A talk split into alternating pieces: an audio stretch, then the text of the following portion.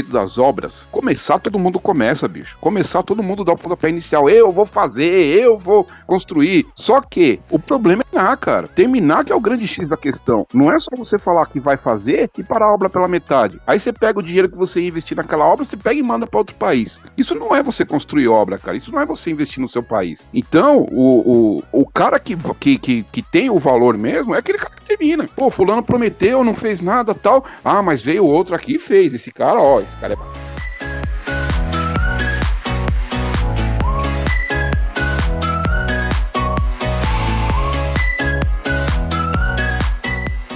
não é da nossa conta. Mas vamos opinar mesmo assim. Quer ver um monstro? Deixa o Maradona sem cocaína, minha esposa sem cafeína e o Lula sem propina.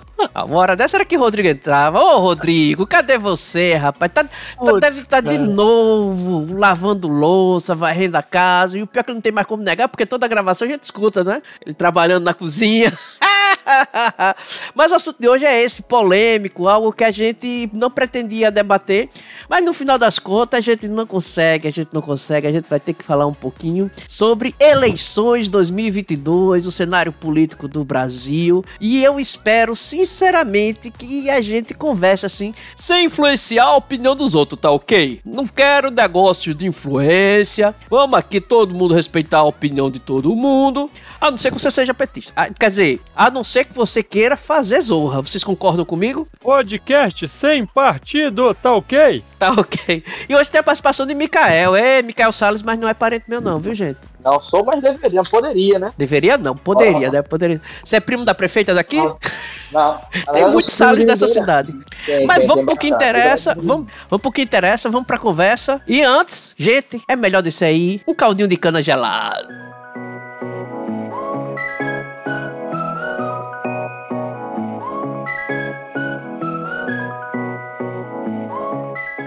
Alan, Alan tava agora, tá ainda agora debatendo comigo, assim, a gente conversando em off, né? Por quê? Porque essa questão de eleição política no Brasil é um assunto muito complicado e delicado. E o nosso podcast que tenta, não com muito esforço, mas tenta não, não, não ser muito enviesado. Tem, a gente sentiu a necessidade também de falar um pouquinho sobre esse assunto antes do primeiro turno. Aliás, ah, falar sobre isso é um mal necessário.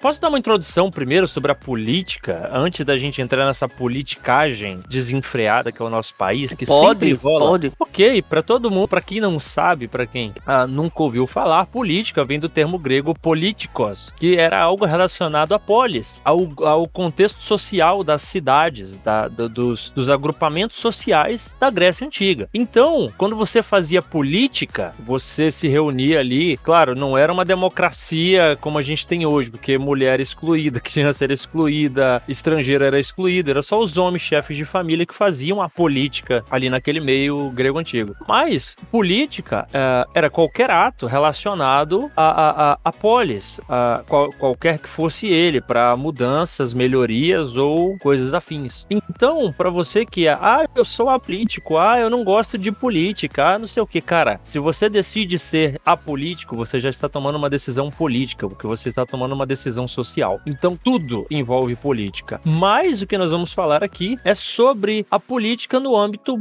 quase basicamente partidário, que é, é o que essa polarização nos leva a acreditar. Pelo menos eu acredito nisso, nesse país. Apesar da gente ter as nossas preferências, mas lembre-se, tudo é um ato político, até votar. Não, toda decisão que vai é. interferir na vida dos outros é um ato político. Inclusive, a decisão de dizer, não estou interferindo. Meu amigo, só de você também não fazer nada, acaba interferindo. Você abre espaço, você tá abrindo espaço para alguém, né? Esse espaço sempre vai ser ocupado, você querendo ou não. Micael, você que tá chegando aí, o, o, tem alguma coisa assim, eu vou ficar ali puxando porque talvez você não esteja acostumado, mas aqui é, é aquelas conversas de gente extremamente educada que sai um entrando na frente do outro e cortando. Então, Micael, se você quiser começar aí dando sua opinião, fazendo seu primeiro adendo.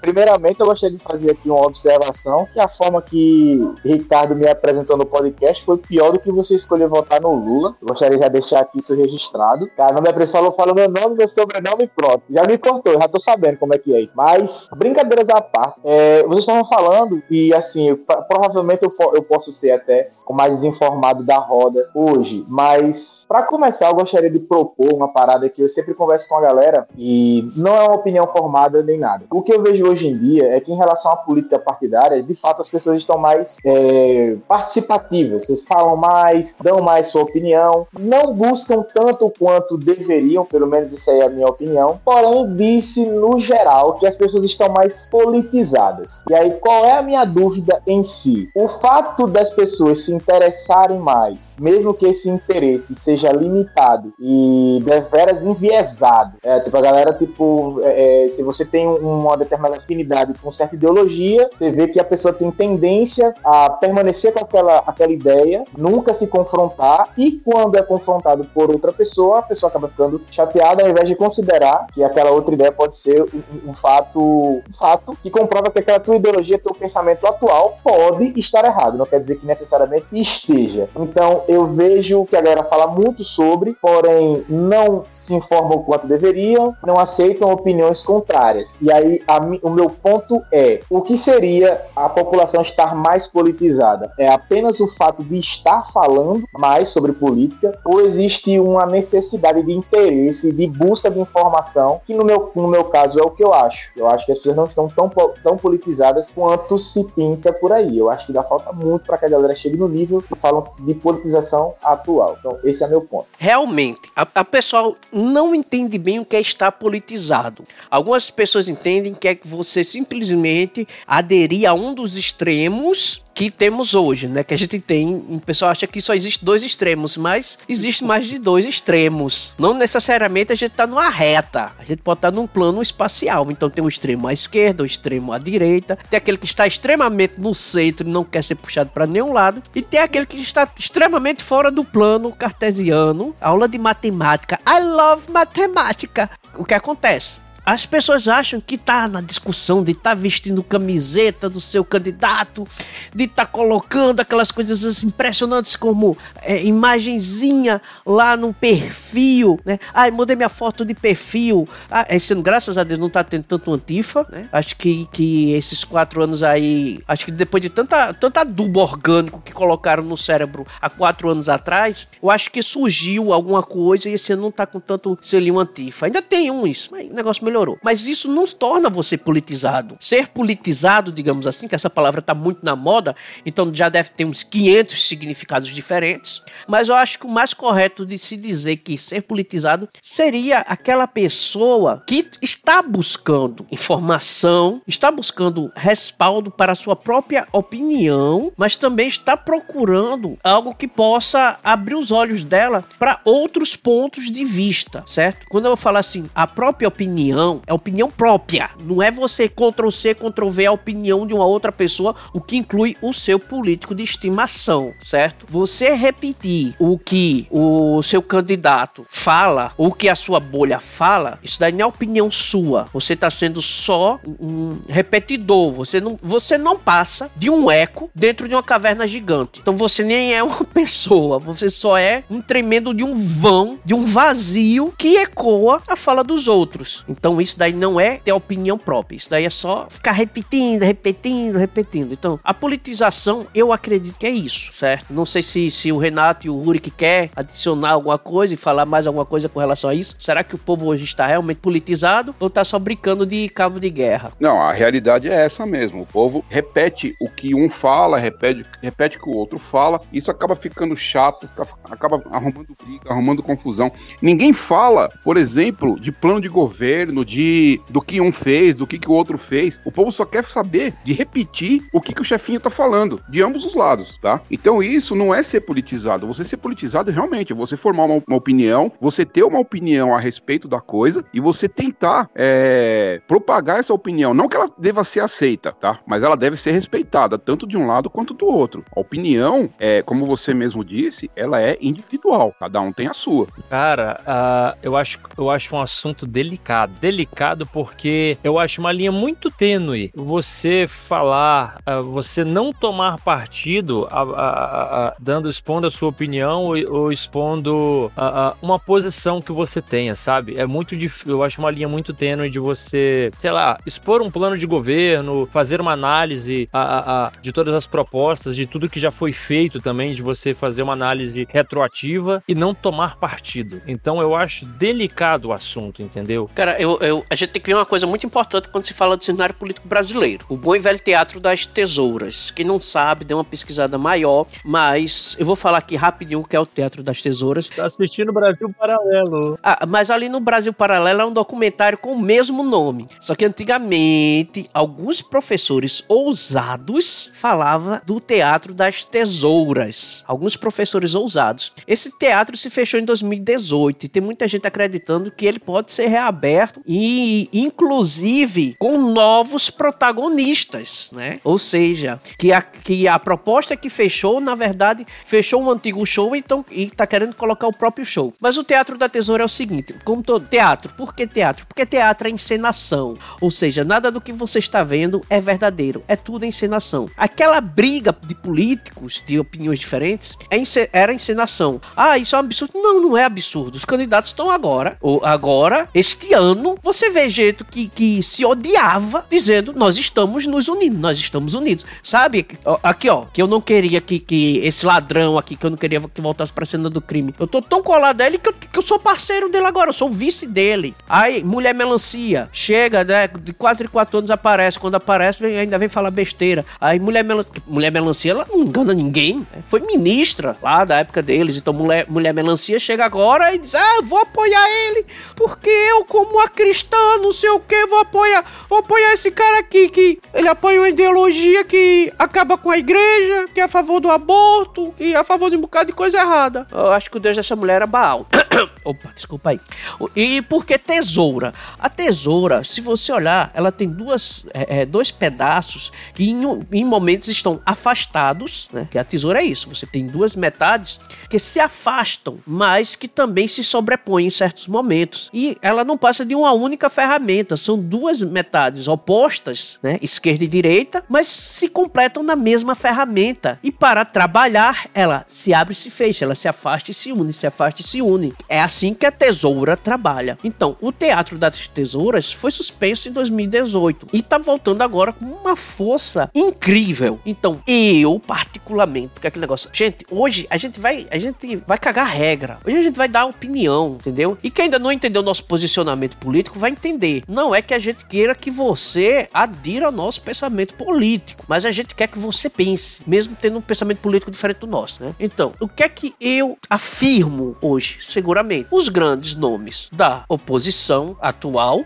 assumiram descaradamente, com todas as palavras, que se for para voltar a ser o que era antes, a safadeza de antes, que eu depois posso até explicar melhor, se bem provocado aqui no debate, vai que vocês queiram saber, né? Mas que se volte a mentir, a enganação de antes, que, gente, acreditem, é absurda. Em relação à questão do, do que eu falei, das opiniões, de fato, é impossível você ler ou você interpretar qualquer coisa que não seja a luz daquilo que você acredita. O que eu quis falar mais é que as pessoas hoje em dia têm muita certeza de tudo. Isso foi até um, um, um parte do, do, da minha monografia, e eu, eu até atribuí a parte desse, desse comportamento à bolha das redes sociais. É, na época, o Facebook ainda estava muito, muito em alta, eu dava o exemplo dos cookies, né? No caso que são, são, são não sei dizer exatamente, é uma ferramenta, um plugin, não sei dizer exatamente o que seria, é, que ele vai coletando teus dados de acesso e vai te dando conteúdo personalizado. Então, basicamente, você vai receber sempre um conteúdo que a, aquela rede social acha que vai te agradar. E aí, de uma certa forma, é interessante, porque consegue te dar um, um produto mais. É, produto que eu falo tanto é a questão da informação que tem na, na, na plataforma, quanto até propaganda mesmo de anunciante. Ele consegue dar uma propaganda direcionada. Em contrapartida, como ele faz a mesma coisa com as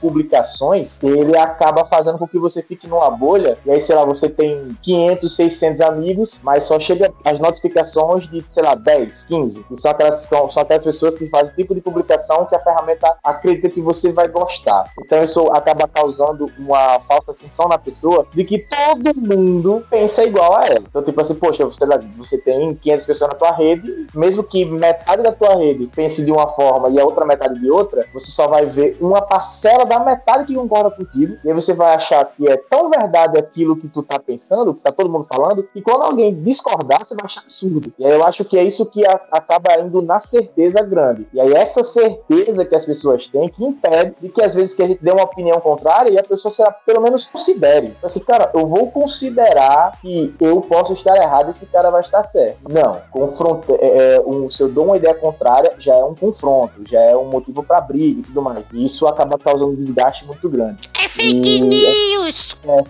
eu queria dizer que eu fiquei realmente pensando que a mulher melancia parece que 4 em 4 anos fiquei voando aqui é, um tempo. E eu lembrei justamente dela, que tá como vice agora, né, do, do, PT, lembrando que em 2014, cara, foi o PT que, cara, deu um golpe duríssimo nela. E ela falava da, na época da autonomia do Banco Central, né, que dá autonomia do Banco Central, e o PT foi lá e fez uma propaganda atacando essa, essa, essa proposta dela, é, dizendo que isso ia faltar comida na casa do brasileiro. Ela tem uma propaganda que tipo, ia assumindo a comida, daqui a pouco ia assumindo tipo móveis, essas paradas. E foi uma pancada gigantesca que ela tomou e tirou ela da jogada. Ela inclusive denunciou e a, a, a propaganda ela foi tirada, ela deixou de ser veiculada na propaganda eleitoral e hoje em dia ela disse de quem? É bizarro. A gente, só, só pra falar, é, ela, ela, a mulher melancia, ela assume com tanta frequência que eu fico dizendo esses apelidos, não é porque eu queira ressaltar, né, que ela é do tipo Partido Verde por fora, mas por dentro ela é vermelha, PT. Não é porque eu esqueço o nome dela, que ela só aparecia de 4 em 4 anos. Marina Silva? Isso, Marina Silva, obrigado. Então, é, é, assim, uma coisa bem interessante, é que quando vai chegando, muda governo, muda opinião, certo? Isso é tão, isso é tão verdade, isso é tão verdade, tão verdade. Gente, eu vou começar a falar coisas aqui, só lembrando para vocês, eu sou servidor da área de saúde, certo? Então, muita coisa que eu vou falar aqui é a minha realidade como trabalhador da saúde pública. Já fui da área privada, da saúde privada, hoje eu estou na saúde pública. É, aí vocês vão dizer, é teoria da conspiração. Não, muita coisa que vocês acham que é teoria da conspiração, na verdade, era uma verdade que era suprimida e quando vinha à tona, as pessoas diziam que era teoria da, da conspiração, mas não é. Vamos lá. É, esse ano a, a questão política tá muito, tá muito complicada, principalmente. Vamos, vamos dar, vou dar aqui um exemplo de como as coisas mudam de opinião rápido, rápido, rápido. Urna eletrônica, né? Urna eletrônica. O próprio presidente lá, Bozo, Bozo tá, deu uma, uma retraída, por quê? Porque ele sabe. Não é porque ele tá confiando, não. Porque se tem uma pessoa que tá com medo, tá desconfiado, é ele. Ele deu uma retraída na questão da urna eletrônica. Eu penso, mas, pô, não vai falar mal da urna eletrônica? Vou. Vou porque é como eu tava hoje argumentando no, na reunião do Conselho de Saúde aqui da minha cidade. Foi em off, na verdade não foi na reunião, foi antes da reunião, tava em off, né, conversando, e comentei sobre a, a urna. É, veja bem, há uns anos atrás, há uns mandatos atrás, quem hoje é contra era totalmente a favor da atualização da urna eletrônica. E hoje finge que a questão do voto impresso era para ah, não, porque querem que leve o voto impresso para casa. Mas essas pessoas sabem que desde o início a proposta nunca foi essa. Foi sim de você ter é, mais uma camada de segurança. Aí, pô, mas o que é que você tá falando? E veja o nível de hipocrisia, porque você sabe, você conhece pessoas que têm formação em informática, que pagou disciplina em segurança de dados. O cara às vezes não trabalha exatamente na área de segurança de dados, mas pagou disciplina. E uma das coisas básicas que a gente aprende lá em informática, eu vou falar aqui várias. A questão da redundância. O que é redundância? Você ter a informação replicada de várias maneiras para haver uma segurança. Então, quando você chegar num setor público e ver, pô, por que toda essa papelada e tem uma parte digital? Porque se o digital pifar, você tem a papelada. Isso é tão fato e algo tão corriqueiro que, por exemplo, na minha igreja, pastor, é o que ele mais diz, Bíblia digital na igreja, ele não quer. Ele quer que você tenha uma Bíblia física. Não quer ter uma Bíblia digital no celular, seja coisa do cão. Não tenha. Tem para você fazer um estudo em casa, um devocional rápido, uma consulta rápida. Mas você tem que ter o, o físico. Isso proporciona mais segurança do que você ter uma versão digital e ela não ter do tipo uma tradução coerente, ter sido feita uma tradução mal feita tal. Tem Bíblia física. No meio da, da, da informática, a gente sempre faz isso. Olha, ah, você vai ter aqui, então você vai ter aqui os dados do servidor, o servidor de backup, onde a gente replica os dados, e se possível, é, tenha espaço na nuvem, né? Que o pessoal hoje agora é espaço na nuvem, onde a gente vai replicar também os dados e sempre que possível os relatórios imprime e guarda. Então, meu amigo, é algo básico. Todo mundo que trabalha com informática sabe disso, mas você não vê gente utilizando isso como respaldo. E o segundo grande aqui, acho que Mikael também deve saber disso, mas sempre atualize software, hardware. Sempre atualize. A gente vê essa atualização de hardware? Não, eles não querem a atualização do hardware. Quer colocar uma. Não querem agora, né? Eles queriam há 10 anos atrás. Agora eles não querem. Oh, por que não quer? Você não queria? Por que não quer mais? Ai, porque é caro. Eu lhe garanto que para atualizar todas essas urnas, o dinheiro que vai ser gasto é o que se economiza, que, que hoje está sendo economizando com um mês de, de propina. O que não está sendo desviado, o que a economia de um mês da falta de roubo, dá para você atualizar, porque era descancarado. Então, não é. Isso é outra coisa que a gente fala muito no setor de informática. Você não está gastando quando você está melhorando sua estrutura. Você está investindo, investindo que isso depois gera uma economia. E a, e a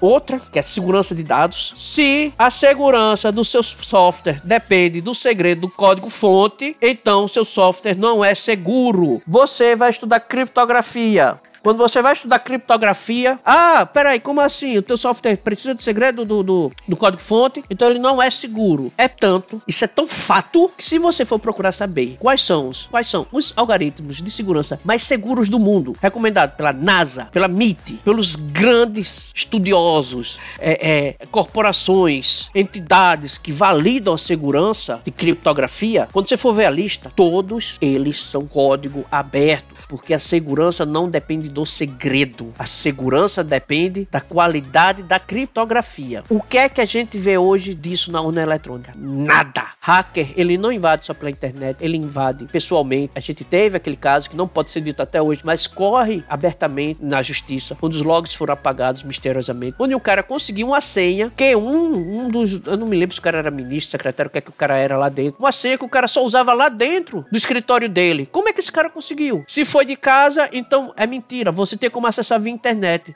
E se foi lá dentro, o cara conseguiu entrar e acessar o computador do cara para pegar a senha. Então, né? Caraca, eu acho que eu falei demais. Vai, vocês agora. É, sobre a segurança da urna, é uma coisa que eu sempre disse, tá? É, eu não sou programador, eu trabalho com informática, não sou programador, mas eu sei como que funciona a coisa. Todo mundo diz, ah, a urna não é inviolável, ela não é violável porque ela não funciona na internet no dia da eleição. Gente, e a programação? Quando a programação é feita, vai saber quantos votos você pode computar para tal candidato. Você vai, você vai dar um voto para um candidato, vai dois votos para o outro. Então você pode é, programar isso por meio de algoritmo. E esse algoritmo aí, qualquer noob com um semestre de informática faz. Sim, com certeza. Então ela não é totalmente inviolável. Aliás, ela não é nada inviolável. Ela é muito falha, tanto que muitos países não aceitam esse modelo de eleição. Esse modelo de eleição só é aceito nos países onde é... são países tem ditatoriais.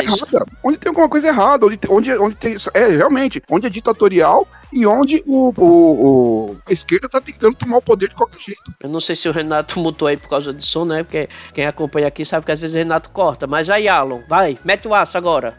Já falaram tudo, então eu acho que só sobrou o joinha. É, isso aí. Mesma coisa, eu ia falar exatamente isso. Que 20% apenas. A única coisa que eu ia falar da, da um falam bastante, batem muito na em relação à defesa, é justamente por não estar conectado na rede. E a justificativa é: se não está na rede, não existe um elo, né, não existe um link em que alguém de outra máquina possa acessar as informações que estão nessa máquina e realizar aqui uma, uma mudança. Inclusive, eu acho, não sei se são é, dois em dois anos, é, antes de cada eleição, é, tem um, uma. Tem um. um tipo, uma auditoria. É, o TSE promove ali. Olha, vocês têm tanto tempo aqui para acessar e tentar invadir. Você só tem essa janela é. de tempo aqui para fazer os testes. Teoricamente. Isso, a prova de segurança. Teoricamente, isso funcionaria. Mas a questão é, e no local da apuração, entendeu? Quando você pega esses discos, esses dados que são mandados lá para ser processado no, no, servidor central. E lá, sim, outra coisa, antes que eu me esqueça, é mentira que a apuração de papel é, estenderia demais. Antigamente isso acontecia. Mas tem países onde a, a votação, na Europa, país de primeiro mundo, onde a votação é só no papel, o resultado sai no mesmo dia. Porque é feito em cada sessão, é feita a, a contagem e é enviado o resultado para o servidor central. Então, é feita a contagem manual, os dados são enviados, aí é dado o resultado no mesmo dia e os papéis continuam, porque se um partido pedir recontagem, a papelada tá lá. Vai demorar uma, sei lá, pode ser que demore uma semana, porque vai colocar. Vamos fazer uma auditoria aqui mais minuciosa. Beleza, não tem problema. Mas é dois meses até a posse. Se durante esses dois meses eles façam o que quiser com os papéis, contem, recontem. É isso que a gente quer. Não é eliminar você do tipo. Aqui tá aqui a urna eletrônica, tal, terminou a votação. Imediato, resultado imediato. E se contestarem, não se preocupe, a papelada tá aqui. Vocês têm novembro e dezembro aqui para conferir que o nosso resultado é, é, é é, é verídico, verdadeiro. Cara, uh, eu acho complicado, porque o que eu vejo hoje no Brasil quanto à urna é que, assim, o que, o que dá a aparecer, o que dá a entender, que estão querendo fazer tudo para que não haja uma verificação, uh, uma apuração mais verificável. É o que me dá a entender. Teve um amigo meu que foi mais mesário. Transparente. Mais transparente, é isso. Teve um amigo meu que foi mesário uh, em Manaus nas eleições de 2018. logo do, no, no, lance do ele não e tal, ele contou que eles faziam lá tipo uma aferição da urna também. Eles tiveram tipo um mini curso para mexer na urna se desse problema e tal, não sei o que. Não sei se algum de vocês já foi mesário e passou por isso, foi o que ele me contou. Ele contou que lá sou. ainda é. se lascar, mano, não tenho essa paciência para ficar lá não. ah, nem se valer esse ponto pra faculdade. Ah, aí ele contou que teve uh, lance 2018, quando você apertava 17, que era o número do, do, do, do Bozo, aparecia a cara do Haddad. E não foi uma nem duas vezes. Então, tipo, e nesse ano de 2020 2022 parece que estão querendo levar isso ao extremo de você não poder filmar com o celular e tal, e o celular tem que ficar com o mesário. Ah, ah, tá certo que o seu voto é secreto e tal, mas parece que toda forma de verificação está sendo derrubada. Não, não é um negócio mais transparente. Já foram falado aí que não é inviolável. Eu concordo que não é inviolável, ah, mas eu acredito que uma segunda via de verificação, sei lá, com uma impressão de papel ali para você levar para casa ou para depositar numa urna logo embaixo abaixo da, da, da, da, da urna eletrônica seria o suficiente para uma verificação mais transparente. Mas parece que todo a, a, Suprema Corte, entre aspas, do Brasil não quer transparência das eleições. É isso que dá a entender quando você vê essa briga. Que, desculpa, ou vai ser Lula ou vai ser Bolsonaro. Não tem o, o terceiro e quarto colocados, velho. Eu, eu, acredito que vai ser um ou vai ser outro. Mas parece que o, o Brasil caminha ainda pro lado da corrupção, de vetar todas as formas de transparência nesse país. Com relação aos celulares celulares, a proibição do celular, eles estão utilizando a desculpa que se você analisar essa desculpa, não, faz todo sentido. Que é a questão ainda do voto de Cabresto, né? Que tinha gente que levava o celular para comprovar lá pro seu vereador, pro seu deputado, pro seu prefeito, que votou nele, sabe?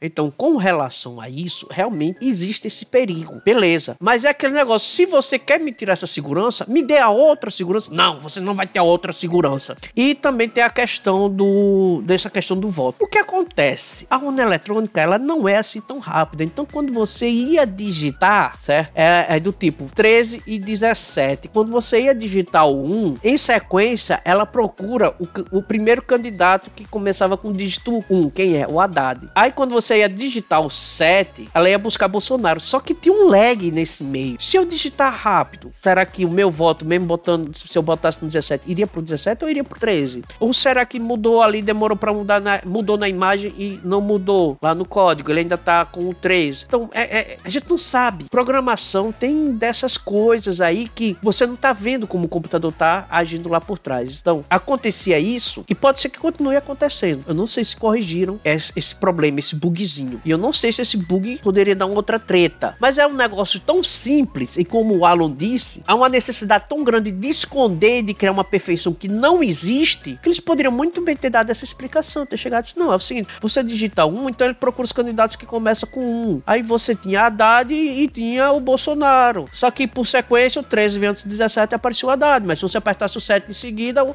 o aparecia. Aí você poderia confirmar. Mas eles não querem nem sequer esclarecer isso. Lembra muito a pandemia. E para você que não sabe, a pandemia foi o maior show de mentiras e burrices propagadas. E todo mundo ficou calado pela mesma questão política. Alguém quer puxar mais um assunto ainda dentro da. da isso daí? Vai, vai, Renan Renato. Eu vi que tu desmutou, diz aí. Independente aí da, da urna ou de qualquer outro fator, é, a minha grande preocupação é o lado perdedor. Qualquer dos dois lados. Vamos supor que de repente o Lula ganhe. Aqueles seguidores mais fervorosos do Bolsonaro vão ficar loucos, cara. Vai ter merda. Vai dar merda. E do outro lado também, os seguidores mais fervorosos do Lula, se por acaso o Bolsonaro ganhar, os seguidores do Lula vão fazer merda também. Esse país vai virar um caos, bicho. Porque tá tudo muito polarizado. O povo acha que só O existe. mundo está polarizado e o Brasil estão levando isso como um jogo, uma final de Sim, Copa. Sim, o povo tá achando que é divertido, que vai ser legal. Opa, vamos pra rua, vamos, vamos se manifestar. Nosso candidato não ganhou, vamos quebrar tudo. E eu tô achando que vai acontecer isso, cara. Eu tô achando que você, a gente vai ter que ficar com medo de sair na rua depois. Vai ser pior, pior que briga de torcida organizada. Eu acredito que não. Eu não sei pra ir, né? Porque a minha cidade aqui é praticamente toda. E eu levo isso ao termo pejorativo. Eu não gosto do termo bolsonarista, cara. Eu acho que é tão cúmulo quanto torcida organizada. Pra mim é um pouquinho de idiotice. Eu sou a favor de você ah, tomar partido, mas sem extremos. Ah, cara, eu acredito que não possa chegar a uma quase guerra civil, cara. Uma desordem social. Porque não é possível que as forças ah, estatais que são ah, ah, estão ali na função de controlar essas, essas manifestações não façam seu papel. Ah, e 2018 não teve. Eu não lembro de ter nenhuma des- um caos assim. Olha que foi, sabe? Eu acho que mais. Eu acredito, eu acredito que 2018 foi mais polarizado do que hoje. Eu acredito assim. Porque tava um movimento de antifa, de ele não, de tudo, ele não vai. É nós contra a barbárie, ah, sabe? Parecia assim a, a, a, a, a medida desesperadora para não colocar o Bolsonaro em 2018 e tal. E não vi uma reação depois assim tão grave. Então eu acredito que não. Deixa eu só colocar um comentário aqui, que ah, nessa época do ele não, eu comecei a soltar ah, que, pra mim, ele não era um cara chamado Heleno de dois metros de altura. Essa foi boa. É, Rurik, eu acho, eu acredito que em 2018 a gente não teve tanto isso, porque a princípio o pessoal não tava levando fé no Bolsonaro. Cara, eu, eu acompanho o Bolsonaro desde o caso Champinha, tá entendendo? Do estupro lá. vai ser Isso! estuprada. Olha quantos anos fazem esse negócio aí, desde o caso do Champinha. Eu olhei pra esse cara e disse, pô, esse cara é diferente, assim. E começo, não era que eu acompanhava, mas tudo que eu via de política que ele tava no meio, eu procurava saber o que é que ele tava fazendo. É, eu acompanhava no final das contas.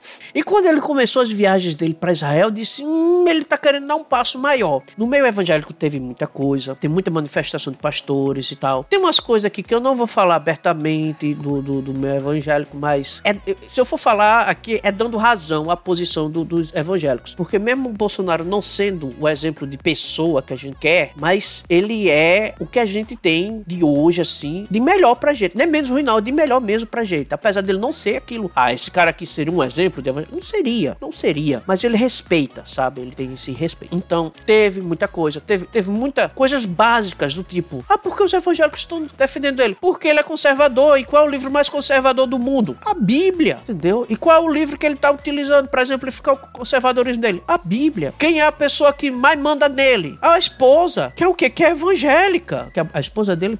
Pra vocês que não sabem, não sei se vocês assistiram, até teve um podcast. Meu amigo, ninguém, ninguém interrompia Bolsonaro. Ele falava, falava, falava, falava, falava. Se vocês forem ver até os make-off, pessoal, depois, os entrevistadores dando entrevistas em outros podcasts, perguntando como é que era, você vai ver que tem aquela espontaneidade, que ninguém manda na boca dele. Ele fala o que quer, que a- no começo, em 2018, prepararam o roteiro pra ele, depois descobriram que era inútil, era um gasto de tempo à toa, que ele é desbocado daquele jeito, que ele realmente faz o que quer, faz o que dá na cabeça, e que só existe uma pessoa que interrompe ele em qualquer momento, chama-se Michele Bolsonaro. E teve um podcast ao vivo que quem acabou com a entrevista foi ela através de uma ligação. Nenhum ministro interrompe ele. Nenhum. Agora a mulher dele, ei, aí ele, ele- quando ele quando o cara chegou com o celular, ele disse: "É ela". Porque mais ninguém interrompe ele. O pessoal lá do, do, do- os assessores dele resolve. Quando for outra pessoa, os assessores dele resolvem, os filhos dele resolvem. Agora quando é a mulher dele, amigo, os caras entram, não querem saber, ele, ele já sabe, é minha esposa, ele atendeu, tá, tá certo, amor. Não vou, a gente tá acabando aqui, tá certo. Eu tô indo, amor, a gente já tá acabando. Aí ele ligou, aí o cara disse: "Ela, é, já entendeu, né? "É, tá certo, a última pergunta pra sair". Então, bicho, ele é aquele cara, acabou o meio evangélico, disse, pô, ele pode não ser um, um exemplo de cristão, mas ele é sincero. Então, tudo que ele tá prometendo pra gente, a gente acredita que ele vai se esforçar para cumprir. Realmente, ele se esforçou e tudo que ele pôde cumprir, ele cumpriu. Então, ele ainda tem essa força muito grande no nosso meio. E, querendo ou não, a gente vai ter que respeitar isso. Aí o pessoal, ah, mas não sei o que, existe evangélico progressista? Existe, porque existe ainda muitos que têm pecado, ainda tem hora para ele se libertar. Não, beleza, sem brincadeira. Então, é, é algo que a gente tinha, ele trouxe essa diferença, e no nosso meio, ele é forte, principalmente por causa disso. E lembrando que mesmo as pessoas que têm um pensamento diferente, elas não estão sendo expulsas, pelo menos das igrejas que eu conheço. Mas a gente sempre deixa claro, irmão, isso aí não tá certo. Você tá defendendo pessoas que têm uma ideologia, porque para quem não sabe, se você for ler e pesquisar direitinho sobre a implementação do comunismo, o pessoal, ah, não, é socialismo. O socialismo é, é, é, é o prato de entrada. E se você for ver o histórico dessa galera hoje que tá aí toda socialista, mas a intenção deles, eles, você vai encontrar vídeos antigos deles que era a implantação do comunismo. O comunismo não aceita nada fora do Estado, principalmente Deus. Ele, ele tem que estar tá dentro do Estado, ele tem que ser abaixo do Estado. É por isso que hoje a gente tem país comunista, onde a Bíblia tem a versão comunista, onde o centro não é Deus, e sim o ditador local. Próximo. Eu, vou falar, velho, eu vou falar que, uh, cara, uh, dessa polarização que a gente tá falando aqui, parece que não tem outro candidato, né? Tipo, é um é outro, é, tá, tá, tá, parece que já tá arraigado desde 2018 essa, essa, essa parada. É o seguinte, cara, eu, eu, não, ele não é um cara perfeito, eu não, eu não apoio ele assim a falar, ah, eu sou bolsonarista, não sou bolsonarista. Ele não é o cara mais polido do mundo. Talvez ele nem seja o que o Brasil precise hoje. Eu vou me atrever a dizer isso. Mas o que eu sempre gostei de fazer é uma análise retroativa. Ah, você pega. Ah, eu peguei, cara, 2018. 2018, cara, tinha lá o Pário Haddad, a Lula é Haddad, Haddad é Lula, e o Bolsonaro e o pessoal do Bolsonaro com o Bolsonaro. Cara, eu não queria saber nem de proposta de campanha, porque proposta todo mundo tem, ela é, é maravilhosa, ela é bonita, ela é polida, toda proposta. Eu queria saber, fazer uma análise retroativa e ver, cara, eu quero saber o passado desses dois. Aí você olha Fernando Haddad com 120 e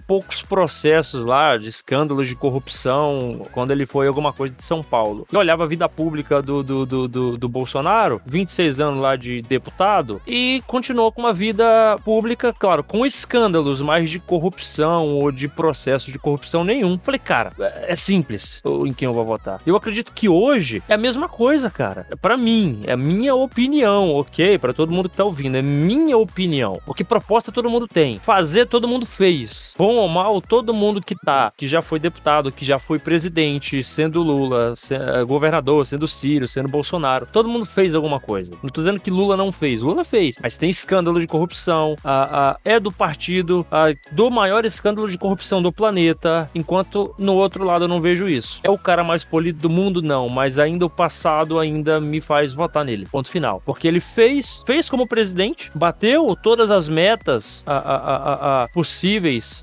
nesses quatro anos de mandato, levou, terminou projetos passados que não eram terminados, como que era uma das coisas que mais se reclamava em política, não era que é, toda vez que mudava, não precisava nem mudar o, o, o, o, o gestor, mudava só a, a gestão, né? Ou seja, o cara foi eleito uma vez, na reeleição dele, muitas vezes ele já parava a obra que ele começou no mandato anterior. Mudou o mandato, mas não mudou o gestor. E a gente sempre reclamou disso, reclamava com força disso, não era Alan. É só você Exato. lembrar um pouquinho, pergunta teus pais, era o que mais se reclamava. Nesse não, ano foi lembro, feito eu isso. Eu vivi isso, eu não sou tão, tão aí o pessoal fica, assim, aí esse ano estão dizendo assim, ah, mas não foi ele que começou. Poxa, mas não era aquilo que a gente reclamou durante, eu tenho 40 anos, não era o que a gente reclamou durante décadas, desde de 80, desde a década de 80 que sempre que um assumia o que o outro tinha começado, nunca terminava e aquele dinheiro era todo jogado fora. Como a gente vê hoje com a transposição do Rio São Francisco. Ah, mas fulano fez quase tudo. E por que o filho da égua não entregou? Ele não terminou. É porque ele só faltava Cara, um pouquinho.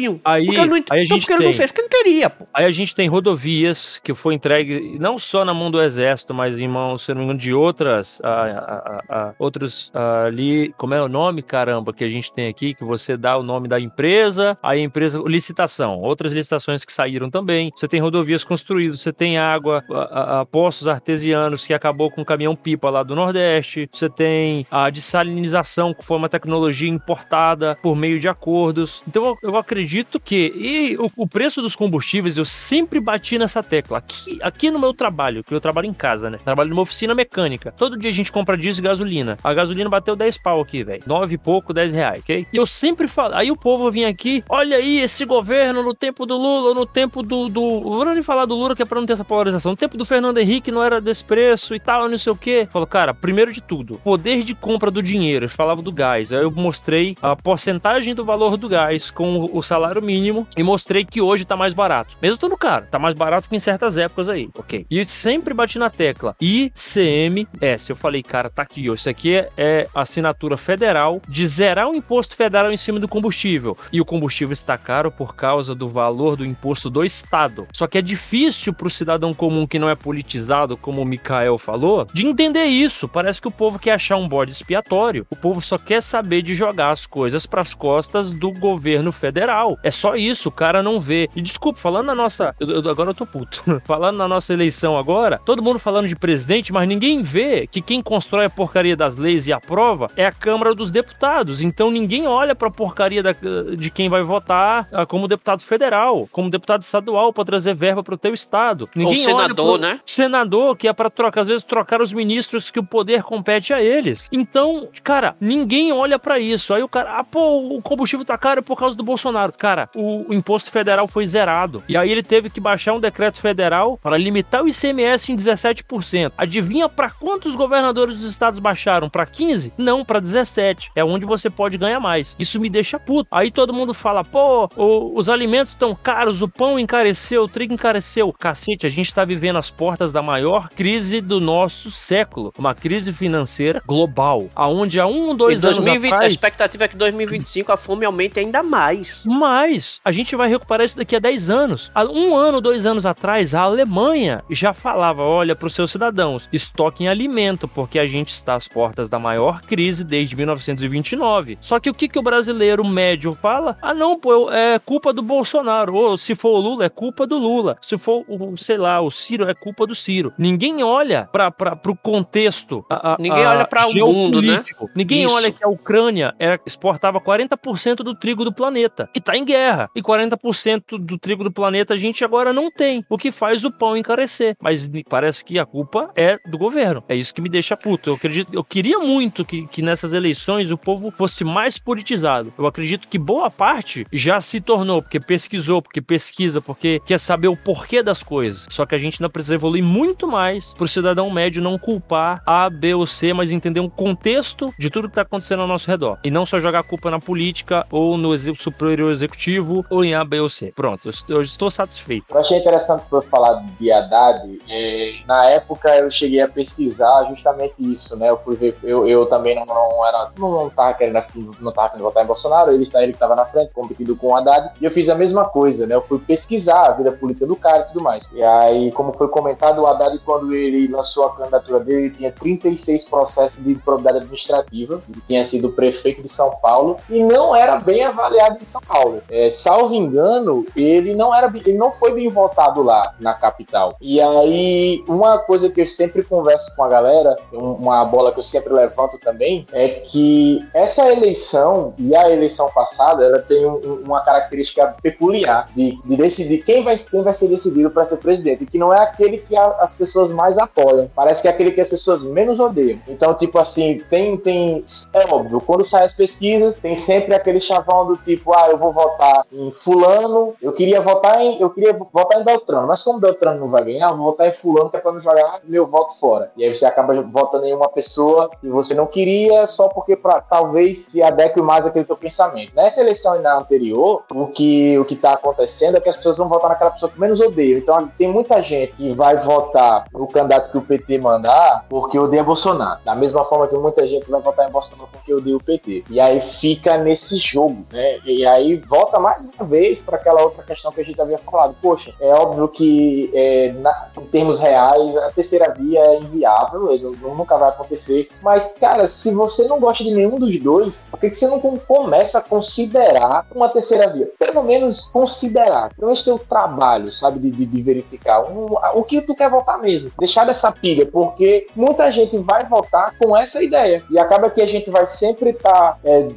como é que se diz, escolhendo, vou parafrasear aqui é, o, o South Park, a gente vai estar sempre decidido entre um babaca inútil e um sanduíche de merda. Pronto. Eu vou acabar, vou acabar minha fala aqui com o South Park, porque não tem como ser melhor que isso. Olha, Eu, eu, eu entendo o que você quer dizer. Eu entendo a questão da terceira via. E já pensei muito em questão de terceira via. Só que, cara, é o meu pensamento. É um pensamento matemático, entendeu? Não que eu seja matemático, eu odeio matemática. Minha formação é história. Mas uh, o que eu vejo hoje é um tabuleiro matemático. Aonde, se você escolhe uma terceira via, uh, entenda comigo, uh, explicar melhor. Você tem alguém que você não, é, não gosta e você tem alguém que você não gosta menos, ou seja, mais tolerável. Você tem o menos tolerável, mais tolerável. E tem a terceira, quarta, quinta opção para escolher. Só que se você uh, escolhe uma terceira opção, você corre o risco de colocar no poder o que você menos tolera. Eu vejo esse tabuleiro aqui hoje. Mesmo que você, que, quem estiver ouvindo, odeie essa discussão, odeie Bolsonaro e Lula, tem um deles que você menos odeia. Ou tem um deles que você acha mais ruim. Eu acredito que se você hoje escolhe, não tô falando para votar em A nem B, escolha a terceira opção, ok? Escolha. Mas eu, particularmente, vejo que se eu escolho uma terceira via, eu corro o risco de colocar alguém de volta ao poder que eu não quero. Então eu prefiro escolher uh, no mais ruim. Não que eu ache ele mais ruim, porque uh, no final das contas eu, eu ainda voto nele. Mas eu vejo essa configuração. Se deixa uma terceira via, pode subir alguém mais ruim do que a segunda opção. Cara, eu tô vendo muito isso na, nessa eleição pelo seguinte: tá se muito falando em vai ser primeiro turno, vai ser primeiro turno. Os dois lados. Tá muito nisso de vai ser primeiro turno. Mas eu concordo, Alan, porque inclusive a gente tem segundo turno por causa disso. Porque era para no primeiro turno o pessoal votar naquilo que ele realmente quer, para mostrar.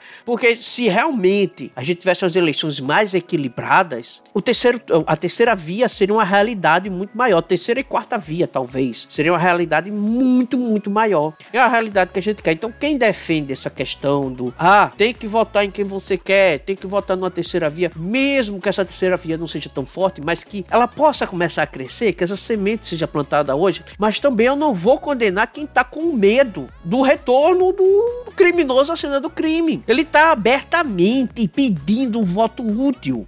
Ele está na campanha dizendo: ó, oh, não vota na Tebet, não vota no, no, no, no Ciro, senão o Bolsonaro vai ganhar, Bolsonaro vai continuar no poder. Vote Lula tá fazendo isso. A, a, a Tebet já virou até a Xirra no Twitter e já esclareceu que é melhor ele ficar calado, senão no, no segundo turno nem venha com, com, tentar fazer aliança, entendeu? Que ele não venha é, é roubar eleitor dela, não. Não venha com esse negócio de voto útil. Quer dizer, é algo que está escancarado. É, Mikael, tu ia falar uma coisa aí? É isso, eu, eu concordo.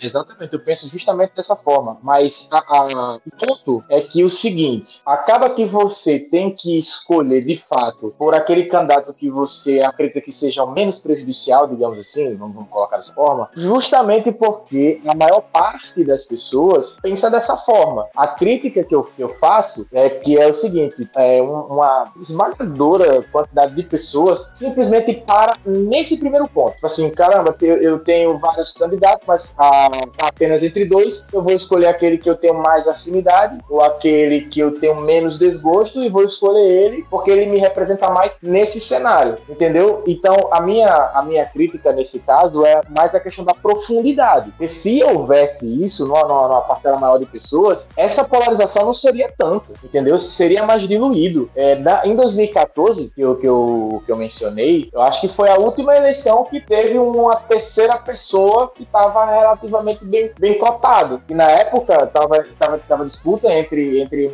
Silva, Aécio Neves e Dilma. O, o, apesar de ter as diferenças ali, não era técnico, existia uma diferença, mas existiam três candidatos bem votados. Eu acredito que a Marina chegou a bater uns, uns 20%, por aí, 18% de questão de voto, e ela era a terceira. Então era algo um pouco mais é, é, equilibrado, digamos assim. Porque, não, então, é, é aquela questão, é interessante que haja um segundo turno, né? É interessante. Não, fato, fato, mas eu tô falando o seguinte, apenas para que a galera tivesse um pouco mais de, de cuidado, de, de profundidade, de, de, procurar um pouco mais, passar essa primeira camada do vai ficar entre eles dois, parem nessa camada. Não, vamos ver a camada que tá por trás, depois a camada que tá por trás, depois a camada que tá por trás, esforçar só um pouquinho, só um pouquinho, mas, mas, é, eu concordo com tudo que você falou, porque até acaba que nós, todos nós, vamos chegar nesse ponto. E para evitar que algo seja feito no primeiro turno, a gente acaba voltando naquela pessoa que mais representa dentro daquele cenário. Basicamente isso, não importa, só é uma crítica. Renato? É, muitos dizem que vão votar em fulano para votar no menos pior, né? Então aí acaba acontecendo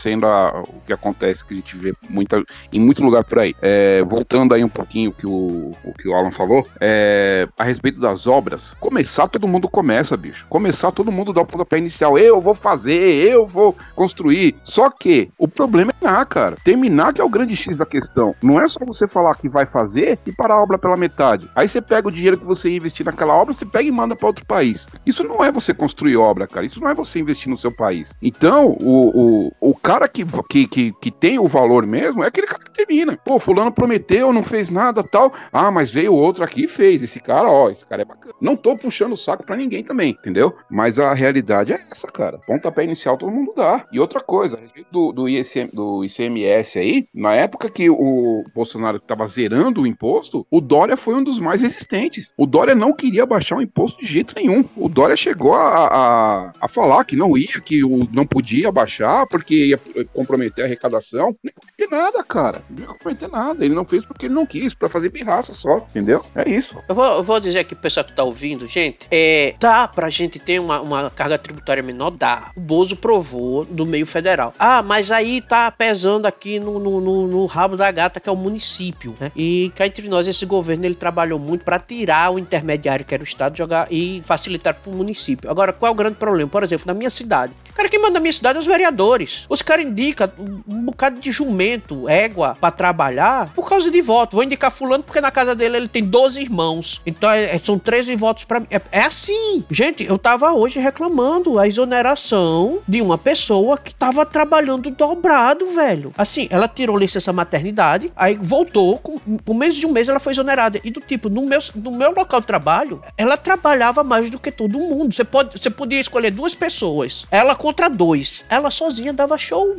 trabalhava pra caramba, por dois simples motivos. E ela me dizia isso, né? Porque quando ela saiu de licença maternidade, muita coisa desandou. Desandou, que a galera não fazia. E o segundo motivo é que ela disse: Eu tô com um bebê em casa e eu preciso desse dinheiro. Então vou trabalhar para não dar motivo para ser exonerado. Mas aí, por perseguição política de um vereador, porque um parente dela ganhou um emprego através de um outro político, simplesmente chamou ela, botou ela para fora. E eu acho muito lindo porque a nossa prefeita, Micael, tá de prova que a gente aqui mora na mesma cidade, eu e Micael. Nossa prefeita, tão feminista, deixou que esta mãe de família que está amamentando um bebê agora e precisava muito desse salário para criar um filho, fosse exonerada. Nossa tão querida e feminista prefeita que estava exonerando o homem só por olhar trouxa para a mulher e deixou essa exoneração. Quer dizer que, pelo feminismo, né? Se ela fosse o direito dela abortar a criança, tava o feminismo defendendo. Mas como é o direito dela criar a criança, eu não tô vendo nenhuma feminista. Muito pelo contrário. A prefeita foi lá e assinou. Ai, você é bocão. Sou bocão mesmo. Se alguém aqui ouvir e quiser mandar para ela, manda. Tomara que isso retorne à pessoa. Porque, inclusive, hoje na reunião, foi deixado claro na nossa reunião hoje, uma representante da prefeita dizendo: olha, felizmente posso fazer muita coisa, porque você sabe que aqui no município, muita coisa é influência política. Não vou citar o nome da pessoa que me disse isso, mas é uma pessoa que representa a prefeita. Que aqui você sabe que é muita influência política. Eu não tenho, eu não posso fazer nada. A pessoa que poderia fazer, não pode. Por quê? Porque foi um vereador e o vereador é quem manda. E a prioridade do vereador não é botar pessoa que saiba exercer a função, que dê um retorno bom à população, mas sim pessoas que gerem voto. E só por causa de uma família inteira ele ia perder um voto, ele achou por bem exonerar a pessoa, mesmo tendo um desempenho excelente no trabalho, e deixar um bocado incompetente. Olha só, gente, o que, é que a gente tá, o que eu quero principalmente esclarecer a vocês que tá ouvindo nosso podcast é porque durante décadas é, a gente tem um sistema político que foi quebrado, cara. Foi quebrado. Como a gente falou a questão do. do, do vamos, falar aqui, transposição do Rio São Francisco. Ah, porque fulano foi 80 e pouco por cento. Ou seja, ele passou água em todo canto, mas não botou na torneira. Fez nada. Aí chegou o cara assim e disse: Ah, olha, tá vendo, ó? Fulano aí, o cara que concluiu, fez bem pouquinho. Meu amigo, ele em dois anos fez o que você não fez em oito, e sua parceira fez, teve mais cinco para fazer e não fez. Cinco ou foi seis, sei lá quantos anos. Por que você não terminou então? Se era tão pouquinho, por que você não terminou? Porque ele não queria, não tinha interesse de resolver. Gente, entenda uma coisa: no meio público, no meio público, eu estou falando isso com conhecimento de causa. Não se pode resolver os problemas. Na política antiga, o pensamento era esse. Porque se eu resolver o problema, o que é que eu vou prometer na minha próxima candidatura? Entendeu? As pessoas, ah, porque o genocida, genocida era, é o nosso ex-presidente que quer voltar, o ex-presidiário. Porque o que ele desviava de verba disso, o cara que desvia da saúde é um genocídio. Porque o que foi desviado da saúde é absurdo. Cara, eu entrei em outros mandatos aqui. Você, você tem que entrar no hospital de trauma. Meu amigo, o hospital de trauma é a porta do inferno de sofrimento. Vamos citar só um exemplo aí. Quando ele fez os estádios da Copa. Quanto, ele gastou Poxa. 300 milhões, cara. E quanto a gente gritou, o quanto a gente gritou, faz hospital, Olha, e o que é que a gente Em escutava? defesa, em defesa da Copa, Não se faz dizer Copa que pro não hospital. se faz Copa com o hospital. Os- e, esse- e esses, esses estádios acabou depois virando hospital de, de, de, como é, de emergência aí da Covid. Mas quer dizer, gente, é, é um caso aí. A população reclamou, mas em nome do futebol o pessoal fica calado. Mas o necessitado, o necessitado, reclamou, chorou, né? Eu já entrei no hospital de trauma e do tipo, é a imagem do inferno, só fede a sangue e pus. São feridas abertas, idosos jogados no chão, em cima de um, colchonete de um dedo de largura. Eu de máscara, não tava aguentando o fedor, o sofrimento. Você vê gente chorando, idoso chorando, há dias ali jogado no chão. Então, um filho de uma égua que desvia dinheiro da saúde é um genocida, é um desumano, é um doente. O cara que desvia da segurança, ele é responsável pelos assaltos, os tiros, as balas perdidas, os roubos, as violências, as violências sexuais. Ele é responsável por isso. Você está, po- ai, porque eu não tenho uma condição de ter um trabalho bom, não sei o que, eu sou pobre, filho de pobre, só morre pobre. Sabe de quem é a culpa? É do cara que desviou o dinheiro da educação. É dele a culpa de você hoje ser um pé rapado, ferrado, não ter uma formação. E é, isso é a mesma expectativa do teu filho, que de 13 anos, que, que mal sabe conjugar um verbo e, e leva uma de lavada de um menino de 9 anos numa escola particular, porque ele quis desviar dinheiro. E também é culpa de quem trabalha nesse meio e aceita calado. E aceita. Cara, eu já trabalhei com gente que acha bom essa corrupção e a coisa não funcionar porque o cara não trabalha. O cara tá lá com emprego garantido, servidor público com emprego garantido. Ah, porque tu faz? Ah, infelizmente não dá porque a gente não tem recurso. E muita gente, não, tô- não são todos, gente. Vamos esclarecer uma coisa, não são todos, mas tem muitos. E como você sabe, numa corrente com 500 elos, é o elo fraco que vai determinar a resistência da corrente. Por mais que você tenha 499 elos extremamente fortes, aquele elo que tá ali feito, sei lá, com borracha, é o que vai estragar a corrente. Então, nesse de- em todo e qualquer processo gigantesco, é o gargalo ali no meio que vai estragar tudo. Você pode botar uma tubulação com um bocado de cano, sei lá, de 5 polegadas. Se lá no meio você tiver um, um redutor para meia polegada e depois você tem um, um ampliador para 5 polegadas de novo, não adianta. Vai passar água que a meia polegada ali no meio tá deixando. Então, também existe isso. Uma prova disso seria a questão da pandemia. Se eu for descrever aqui quanta coisa imbecil foi feita. Cara, eu, eu chegava na reunião do conselho e dizia: Eu lá acredito nesses cientistas que não terminaram o primeiro grau. Tem coisa aí que esses grandes cientistas estão falando e meus filhos pequenos conseguem provar que eles estão errados. É, é, eu vou falar aqui por alto, rapidinho, porque senão, se eu for fazer um podcast, se gente fosse fazer um só sobre a pandemia e quanta mentira, e, e- e eu provar aqui que você não precisa ser um médico, um cientista, pra ver que aquilo tudo estava errado. Mas vamos falar o caso da Itália, que o pessoal disse que quando chegasse no Brasil ia ser igual. Pega a Itália e pega Brasil. Quem tu acha que é maior? A Itália ou o Brasil? Pô, maior em que, velho? Pô, é meio óbvio. Tamanho. Pô, Tamanho. é Quantas óbvio, Itálias né? cabem no Brasil? Se eu disser que Itálias. meu filho de 5 anos sabe diferenciar o tamanho dos dois países e qual maior, é mentira. Não, é verdade. Pronto, foi isso que eu disse. Até meu filho sabe ver que o tamanho da Itália para o tamanho do Brasil é outro. População. Eu tenho uma filha de 9 anos. Se eu mostrar os dois números de população e densidade demográfica, se eu mostrar para minha filha de 9 anos, ela sabe dizer qual número é maior? Com certeza. Olha só, aí eu utilizei esses dois fatos é, de início, porque também eu fui falar a questão da geografia e do clima, né? Que tem uma grande diferença climática. O Brasil tem praticamente três climas diferentes é, é, ao mesmo tempo, né? Acima do Equador, entre o Equador, o trópico e abaixo do trópico, né? Então eu já disse: olha, você tem um país de tamanho enorme aqui comparado ao outro. aqui- a Itália, pra gente, é um estado comparado para as dimensões do Brasil. A densidade demográfica é totalmente outra. Você pode comparar a Itália com São Paulo, mas com o resto do Brasil você não pode. Então, a disseminação não vai ser igual. E também o, o- o período do ano, doenças respiratórias, é mais um período frio que elas se propagam extremamente rápido. Então, quer dizer, é- são argumentos que se você tiver concluído o primeiro grau, você consegue. Aí você vem me dizer que "Ah, os cientistas, os cientistas. Porra, então esses seus cientistas não sabem o básico de matemática. Que E duas que mais tem hoje é sabem. especialista.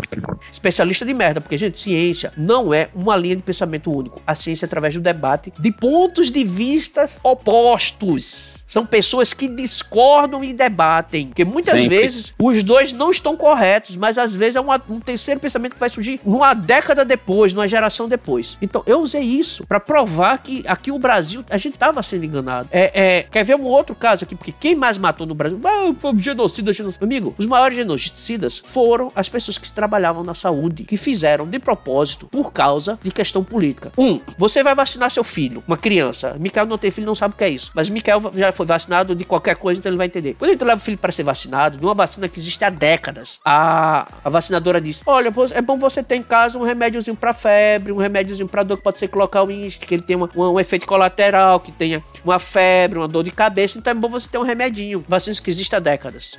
A, a- uma vacina, por mais rápida que ela seja, protege 5 anos. Aí você vê uma vacina experimental. Aqui, os pontos de vacinação da minha cidade, tinha gente dizendo que não tinha efeito colateral. Porra, toda vacina, toda medicação, você tem um risco de efeito colateral. Sabe o que acarretou? A gente foi numa reunião do conselho, aí foi, foram mostrar. Olha, a primeira. Pessoas que tomaram a primeira dose, aí mostrou lá um número enorme. Pessoas que tomaram a segunda dose. Aí decaiu bastante. Aí chegou uma muito inteligente, uma servidora muito inteligente. É os negacionistas, por isso que não estão tomando. Como é que é negacionista se ele tomou a primeira dose? Se ele tomou a primeira dose é porque ele acredita. Agora, sabe o que acontece? O pessoal da sua categoria, na hora da vacinação, tá fazendo pra todo mundo que não tem efeito colateral. A pessoa tomava, aí chegava em casa com dor de cabeça, com febre, o corpo dolorido, porque tá lá na bula, mas a gente, infelizmente, tem um bocado de servidor que ou é analfabeto ou é mal intencionado. Analfabeto eu acho que não é, porque passaram, fizeram a prova. Então eu acredito que sejam mal intencionados mesmo. Mentiram para as pessoas dizendo que não tem efeito colateral. Uma vacina que tá lá na bula dizendo que tem efeito colateral. Diga pra pessoa, olha, vai ter um efeito colateral. Pode ser que a senhora tenha uma dor, pode ser que a senhora tenha febre, pode ser que a senhora tenha dor de cabeça, mas é melhor do que morrer de Covid. Dissesse assim, entendeu? Não tô dizendo que é pra pessoa não se vacinar, mas seja sincero para as pessoas. Se a gente for ver a bula, tem coisa muito pior. E ainda coisas que ainda pra se descobrir. Mas seja sincero com a pessoa. Ah, o outro caso, que inclusive estão botando contra o Bolsonaro, dizendo, ah, Bolsonaro tava imitando o pessoal morrendo asfi- asfixiado. Não é isso, é mentira. O vídeo completo tem mostrando que ele está criticando um parâmetro, um- uma atitude que foi tomada e que essa atitude matou muita gente e ele estava criticando essa atitude. E eu disse, assim que foi esse protocolo foi tomado, e eu disse, se Bolsonaro tá fazendo isso, ele vai matar muita gente, mas não era. Foi o ministro dele, então ele tem uma parcela de culpa porque foi o ministro, mas ele fez de tudo para tirar. Graças a Deus ele tirou aquele ministro sacana, porque todo mundo sabe, se você tá doente, os primeiros, nos primeiros sintomas você deve ser tratado. Todo mundo sabe disso aqui. Alguém aqui discorda de mim que quando você tá doente tem que tratar logo nos primeiros sintomas? Sim, trata logo no começo.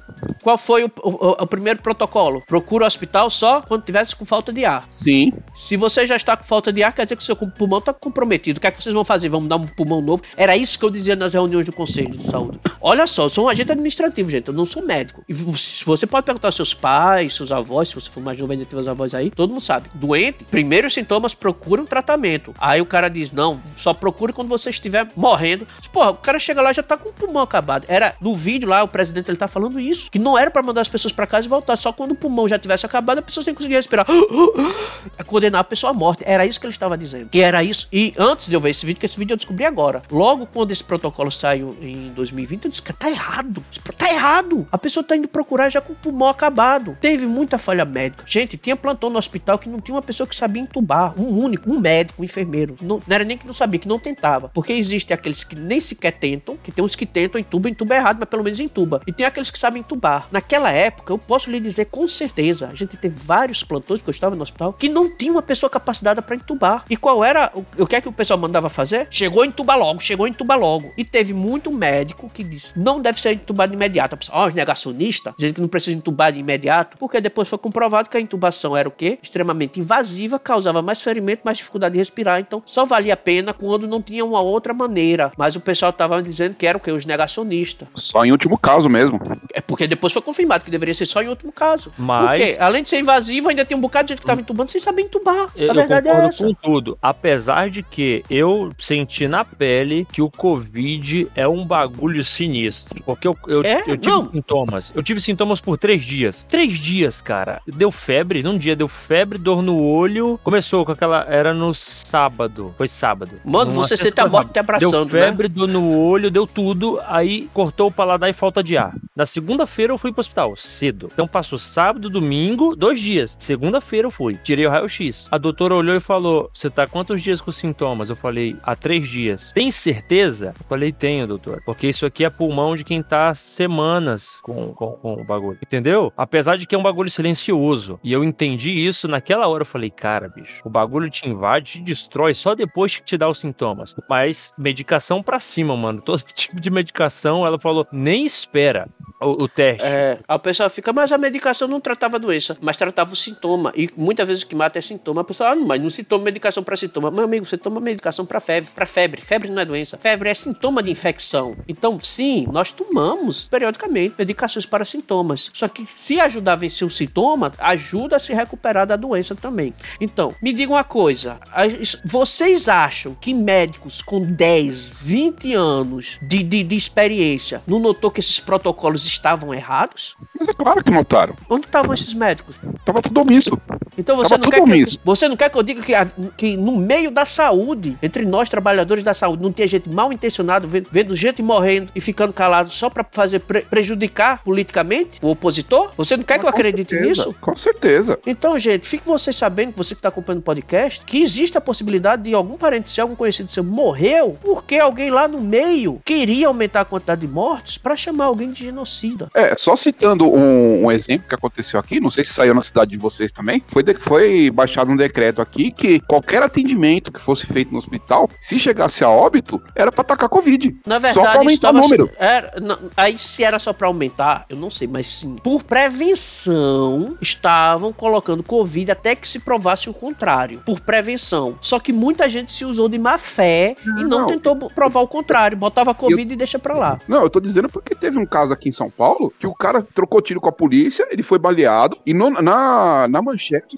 o homem é, com a polícia, foi baleado de Covid. Só lembrando que você podia chegar lá no hospital e ter Covid, mas a manchete dizia que a bala tava com Covid. É, é absurdo. É. Sabe aquela piada que você chega no hospital com uma faca nas costas, mas cara, é virose? Pronto, era a mesma vou, coisa. Eu vou falar é. uma coisa. Isso aconteceu no nosso hospital aqui. Eu levei gente com, com, com doença que não tinha nada. Eu, eu, eu levei gente no meu carro pro hospital onde eu trabalhei. Pra quem não sabe, que, que às vezes até brinco que eu sou meio surtado do juiz e tal. Porque eu surtei, eu tive um surto, um surto. Fiquei afastado por um ano, porque eu tava lá no meio e via que não era todo mundo, mas que tinha gente achando o máximo, achando essa safadeza o máximo, só por questão política, entendeu? Tá, tinha gente achando o máximo, tinha gente igual a Lula. Graças a. Ainda bem que a natureza criou esse monstro.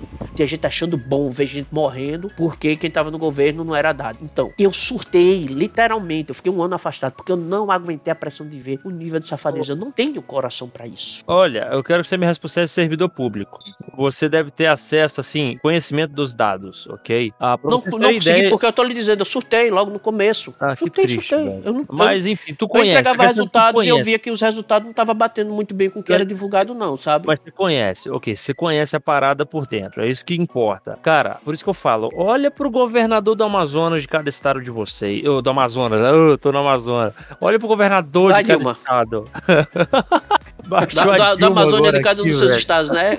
Do Rio de Janeiro da, das galáxias, vai. É o sono, cacete. Cara, o governador do estado do Amazonas, cara, que tá se promovendo agora porque é, é conservador e tal, velho, é um dos caras mais desgraçados que eu já vi. O que aconteceu? Ah, se vocês pesquisarem um pouquinho, toda a corja da política do estado do Amazonas é farinha do mesmo saco há anos. Eles só ficam mudando o, ali o de, Teatro de, das Tesouras da Amazônia, eu, né? Eu ia Tem falar isso. É o Teatro das Tesouras tesoura de Amazônia. De Todo estado, eu acredito que a grande Cara, maioria das cidades, principalmente do interior, tem as famílias provado, que tomam conta. Era, sempre foi um dos estados mais corruptos do Brasil. Já teve estudo sobre isso, sempre foi. O estado do Amazonas, ok? Aí tinha um cara que era repórter de TV, que é o atual governador, é o Wilson Lima. É aqueles caras de estilo da Atena e tal. Ah, eu quero cobrar de você, governador, não sei o que. Olha a população como sofre. Ele era esse cara. Ele saiu de, de apresentador para candidato a governador e venceu. Porque era ele ou era o tal do Amazonino Mendes, que todo mundo sabe que era o que, que roubou mais descaradamente o Amazonas, foi esse cara. Eu apoiei ele falei, cara, vamos apoiar, porque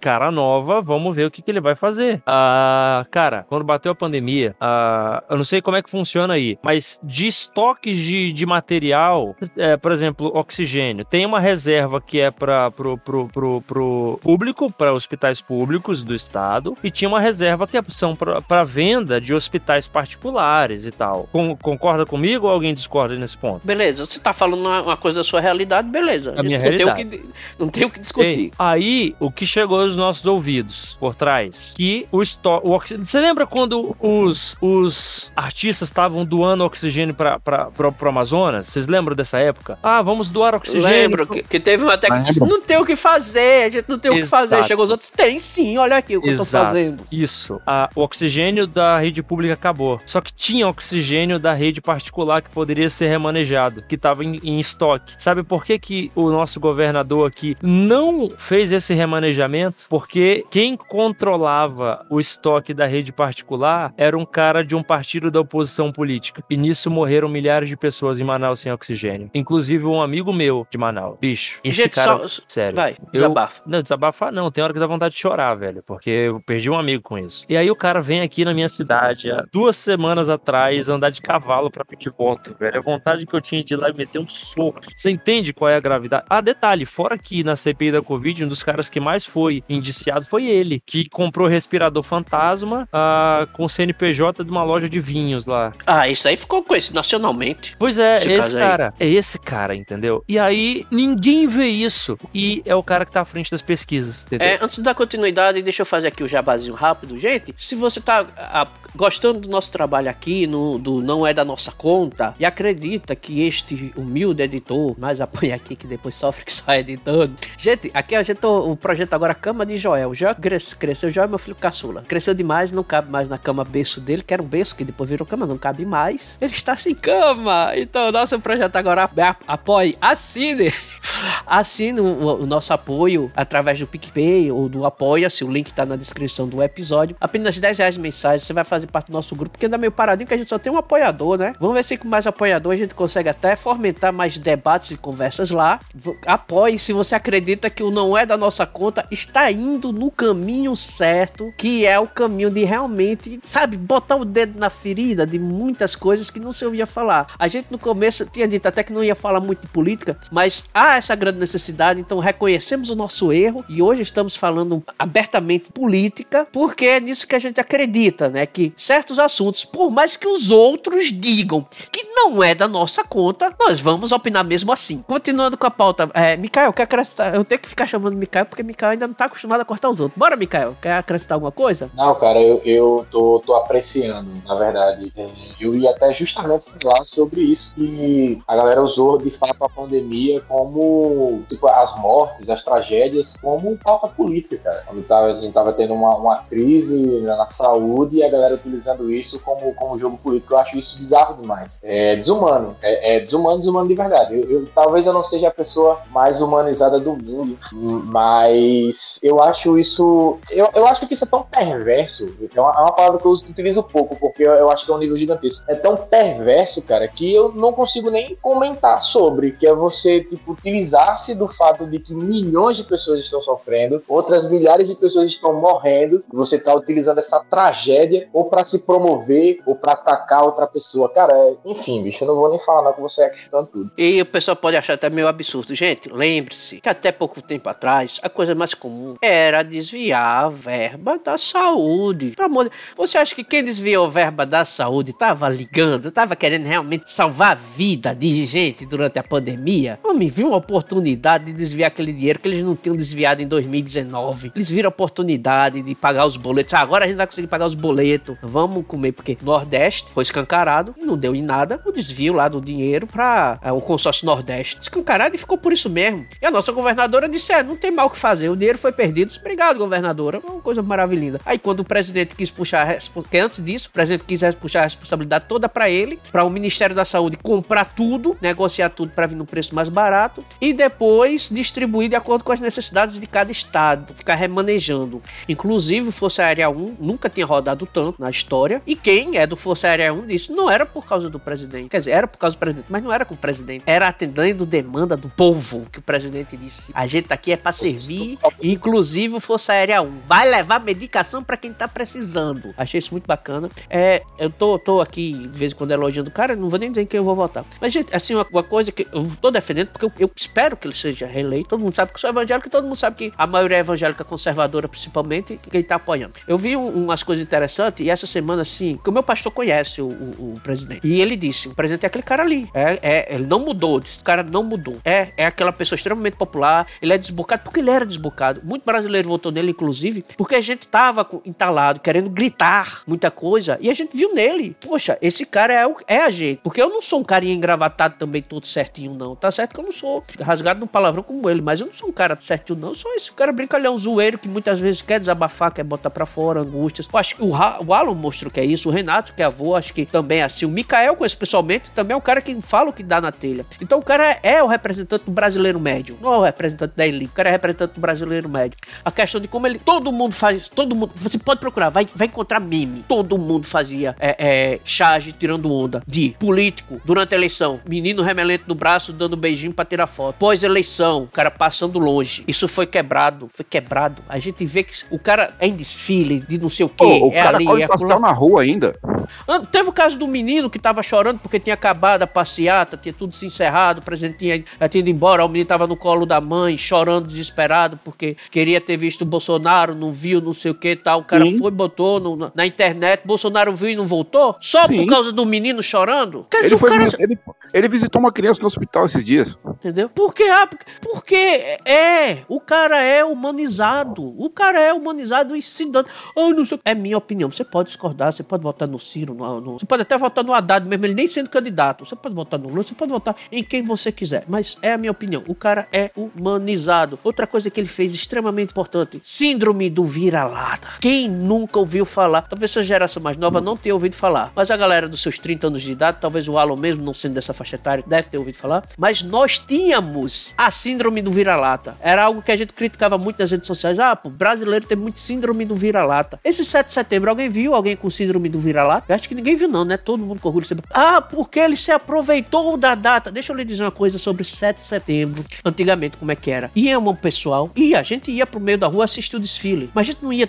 mói de gente verde e amarelo. Não ia a cidade inteira. Ia algumas pessoas assistir o desfile, o desfile acabava, todo mundo sumia. Não ia 10% do que, que foi nesse 7 de setembro. E foi a galera de verde e amarelo. E o desfile acabou e a galera ficou. Então, não, a galera não foi simplesmente para um 7 de setembro. Aquilo nunca se ouviu, nunca se viu na história do Brasil. Nunca se viu na história do Brasil. Acabou o, a síndrome do vira-lata, pelo menos de uma parte. Outra coisa extremamente importante que esse 7 de setembro fez foi isso. Foi deixar claro. Aí o pessoal, ah, ele sequestrou a bandeira. A gente não houve sequestro de bandeira por parte nenhuma, nem dele, nem dos eleitores dele. O que a gente sempre viu era protesto queimando bandeira, pisando na bandeira, rasgando a bandeira, fazendo escambau com a nossa bandeira. Nossa bandeira estava lá, rota, suja, esfarrapada, jogada num cantinho. Alguém pegou, lavou e estendeu. o que Então, aconteceu foi um resgate. Exatamente. A nossa bandeira foi resgatada. Apesar de eu ser monarquista, historicamente odiar a república, mas eu, eu, eu, eu vejo que a gente tá meio que resgatando o orgulho de ser brasileiro mesmo. Cara, não que eu seja o bitolado monarquista, mas eu olho pra, pra, pra de como foi instaurada a república, foi uma merda. Mas sim, ah, de certa forma a gente tá tendo esse resgate de, de, de, de- de- desse orgulho da pátria. Isso é bom. Pena que eu não Eu servi vou- o exército, queria ter Eu vou só servido. citar alguns pontos aqui. Nós estamos, depois da pandemia, dos países que passaram pela pandemia, o nosso país é um dos países que conseguiu recuperar o PIB. Nós temos um dos PIBs mais altos do mundo. Nós conseguimos baixar os juros. A Petrobras, que só dava prejuízo, hoje está dando lucro. E os Correios, que só davam prejuízo, hoje também está dando lucro. Só pra lembrar, a gente é um país de terceiro mundo lascado, né? Exatamente. Cheio de dívida. Exatamente. E a gente tá dando aula pra quem? Pra o primeiro mundo. O primeiro mundo, cara. Ah, Você vê, ah, ó, ah. dá uma olhada no, no valor do euro. O euro tá caindo, cara. O euro tá sendo desvalorizado. A moeda E mais cara coisa- do, do mundo tá sendo desvalorizada. O pessoal fala muito da questão do, da comida, a comida tá cara. Eu concordo que a comida tá cara. Agora, deixa eu te fazer uma pergunta. O teu candidato, a proposta dele, o partido dele tem feito o que com relação à produção de alimento? Ele tem incentivado o agro, a, a plantação? Ou ele tá lá naquela, assinando aqueles negócios do tipo, reduzir agora o período para plantação de soja, não foi? Sim. o nosso querido Lula e apoiadores, né? Que Lula não é. Quer dizer, no caso, os apoiadores dele, os políticos do lado dele, diminuiu o tempo de produção de soja. Você acha que isso vai aumentar ou vai diminuir o preço? É, esse negócio dos marcos ali pra ver que é, é, de, de alimentar a terra indígena. Meu amigo, você quer comer a mandioca ou quer saudar a mandioca? Porque quanto menos espaço pro pessoal plantar, que a gente sabe que existe um lado que quer diminuir esse espaço de plantação, está diminuindo o tempo, o direito das pessoas plantarem. Tu acha que o preço da comida vai subir ou vai baixar? Hein? Vocês acham que vai acontecer o quê? Gente, não é preciso ser o cara mais inteligente do mundo. Você só não precisa ser o, o burro. Ai, você tá chamando de burro porque o cara sabe pouco. Não, não é o cara que sabe pouco, não. Porque mesmo sabendo pouco, você entendeu. É o cara que soube, entendeu o que eu falei, mesmo assim insiste em querer ver o negócio caminhar pro lado errado, sabe? Aquele cara que fez sete vezes a mesma coisa, deu errado as sete vezes, ele vai fazer da oitava vez, vai fazer igual. Eu tava falando, eu tava falando justamente sobre primeira fala que eu fiz no podcast em relação à bolha, né? Você tá na bolha e aí você acaba tendo muita certeza e essa certeza, e isso é um- uma visão minha, acaba levando a uma elevação do ego individual de cada um. Isso que você falou, eu verifico muito e eu vejo em várias áreas. É, o cerne da questão, o, tipo, o ponto é não quer assumir que tá errado. As pessoas hoje fogem de tudo para não assumir que estão errados, como se você errar fosse algo nossa de outro planeta. Que absurdo! Você errou, você pensou errado, você julgou errado, nossa. é- Então, tipo, é, é- é tido como é, pejorativo de fato. Você mudar de opinião hoje em dia. E, geralmente, quando você muda de opinião, é porque você viu, ah, eu pensava de tal forma, hoje eu não concordo mais, eu tenho uma nova visão, eu vi que eu estava errado, ou não estava tão certo quanto eu imaginava, mudei de opinião, agora eu vou agir de uma forma diferente. Mas não, você não dá o braço a torcer, você continua na- nessa mesma ideia, batendo nessa mesma tecla. Eu comecei a ver muito isso com eleitor do Lula, cara. É, tipo, do, do- os mais fervorosos, cara, eu tenho até assim, eu sou aberto a falar, eu tenho abuso de conversar com essa galera. Porque é um, um- um- um- pessoal que você não consegue ter o mínimo de conversa, principalmente se você confrontar alguma ideia deles. Tipo, nossa, como assim você está tentando dizer que eu ou meu candidato está errado? A briga tá feita. E aí fica aquela questão do ego, fica a questão da troca de acusação, começa a usar de homens, aquela coisa toda, e, e o, o debate não flui. E o pior de tudo, após, após tudo isso, o cara te xingou, o cara não apresentou nenhum, nenhum argumento, o cara te desrespeitou, falou tudo, e no final das contas ele acha que essa postura dele não ter assumido erro e ainda ter sido truculento fez com que ele saísse vitorioso num debate que na verdade nunca aconteceu. Tava tentando con- conversar com o cara, só porque você discordou, o cara ficou puto, te xingou, no final das contas ele, nossa, eu fui, eu, eu transcendi, cara, eu ganhei. Então eu vejo muito isso também. E acaba que está cometendo sempre o mesmo erro, ano após ano, ano após ano. Eu- e isso também é outra coisa que me revolta bastante.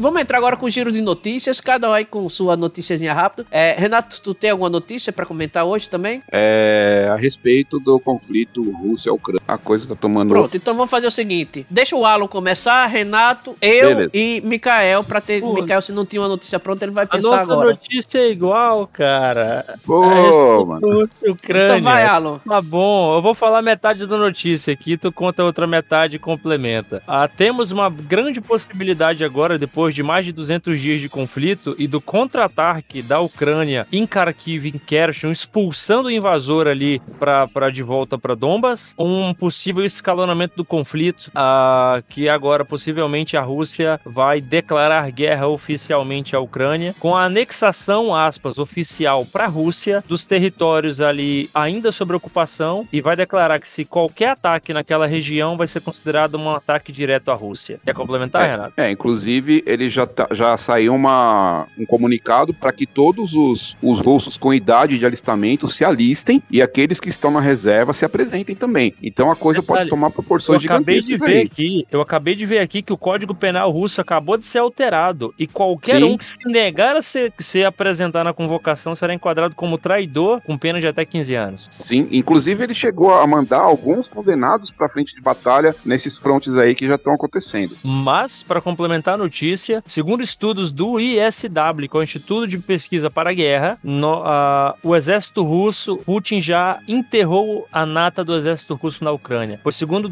ah, dados do próprio Putin, ah, os- as principais forças de combate russas já foram para a Ucrânia e quase totalmente se desmobilizaram e se dissolveram lá com as baixas e as derrotas, sobrando agora apenas reservistas e novos recrutas sem experiência em combate, ou seja, a nata do exército russo já ficou na Ucrânia. Sim, e agora o mundo tá apreensivo, aguardando a- o pronunciamento do, do Putin, que ia ser feito hoje à tarde, mas ele preferiu adiar e deve ser feito amanhã cedo. Vamos esperar.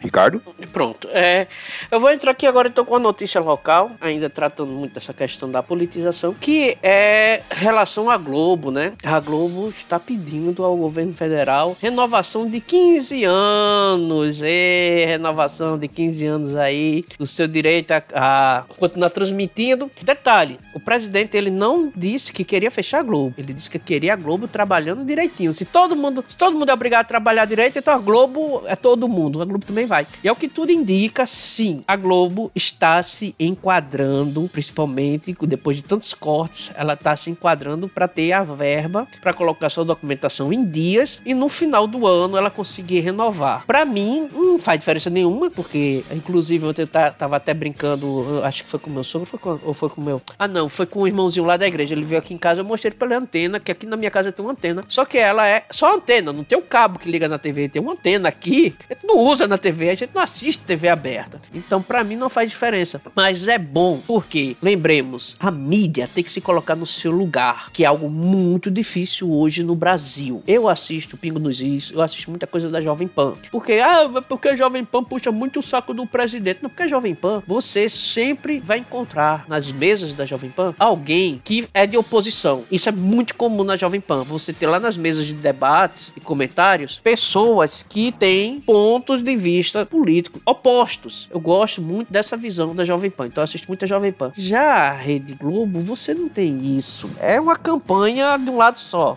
Descarada. Então, é, é necessário que a TV entenda, principalmente a TV, que ela está perdendo força porque as pessoas estão vendo que muita coisa que eles falam é mentira. Ah, não é. Nerdola, Nerdola. Lembre-se, a TV espalhou muita coisa que nos feriu. Sempre fez campanha contra videogame. Quando videogame, quando a, a criançada deixou de assistir show da Xuxa para ligar um videogame, fez campanha contra videogame. Quando a garotada começou a largar os filmezinhos pra ir jogar joguinho de, de RPG, joguinho de super-herói, assistir filme em cinema, ah, RPG era coisa do. Amigo, a gente tem até aquela história. Você andaria num, num avião sabendo que o, o piloto usa drogas? Porque era jogador de RPG, então era usuário de drogas. Teve aquele caso que a gente falou aqui de Ouro Preto, que a gente falou. Foi a mídia. Ela falou mal de tudo que a gente gostava, de super-herói, é, década de 80, 90, super-herói, videogame, RPG, coisas de nerd. Baseado em quê? Baseado em nós queremos que seus filhos parem com essas coisas e voltem a assistir o nosso show da Xoxa. Então, eu, desde jovem, desde adolescente, tenho sim esse, esse pelinho aqui no meu coração contra a TV aberta, mas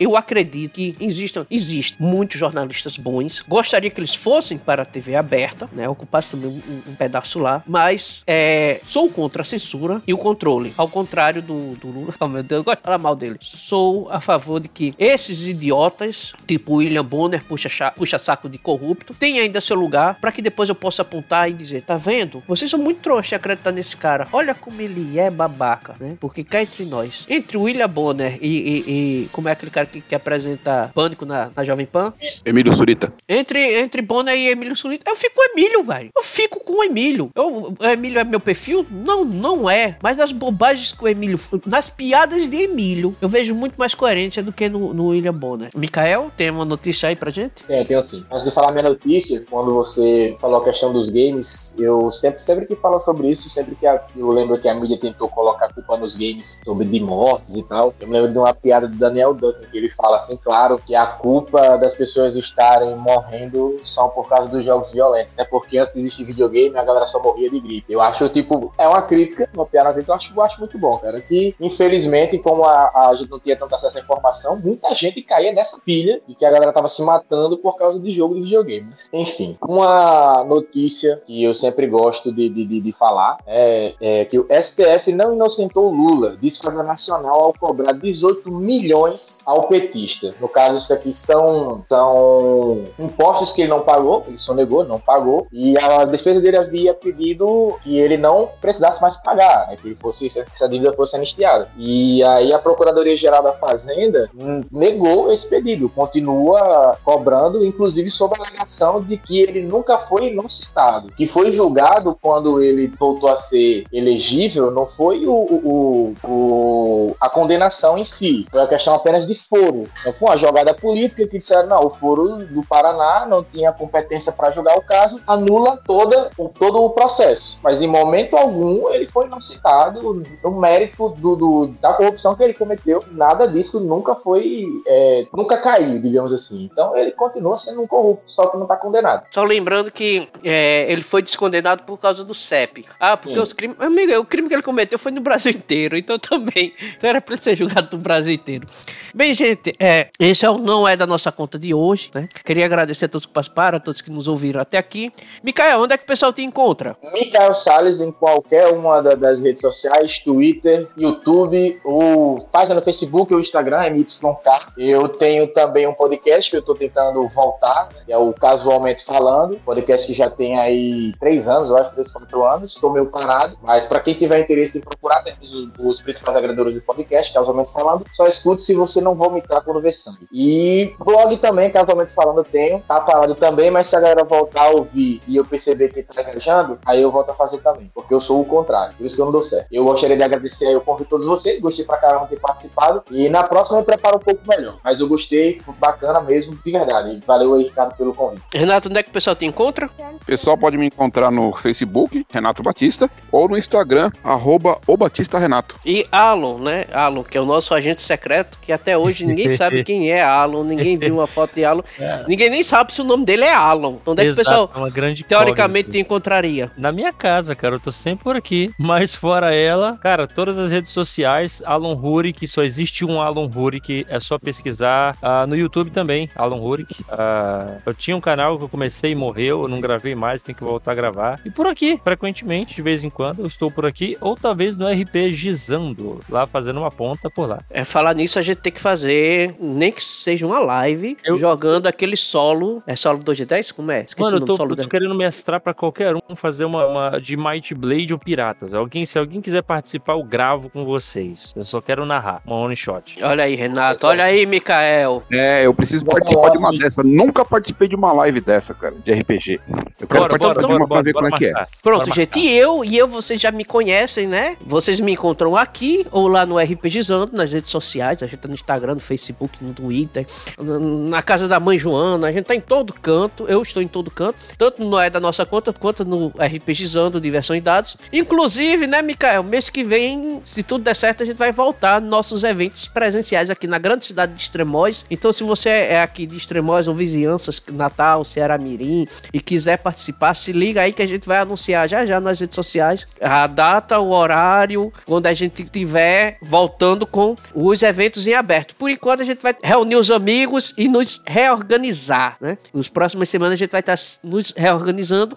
E se tudo der certo, 2023 a gente volta a fazer eventos abertos. Gente, valeu, brigadão a todos, a todos que participaram aqui, a todos que ouviram e até o próximo cast. Valeu, até a próxima. Fui.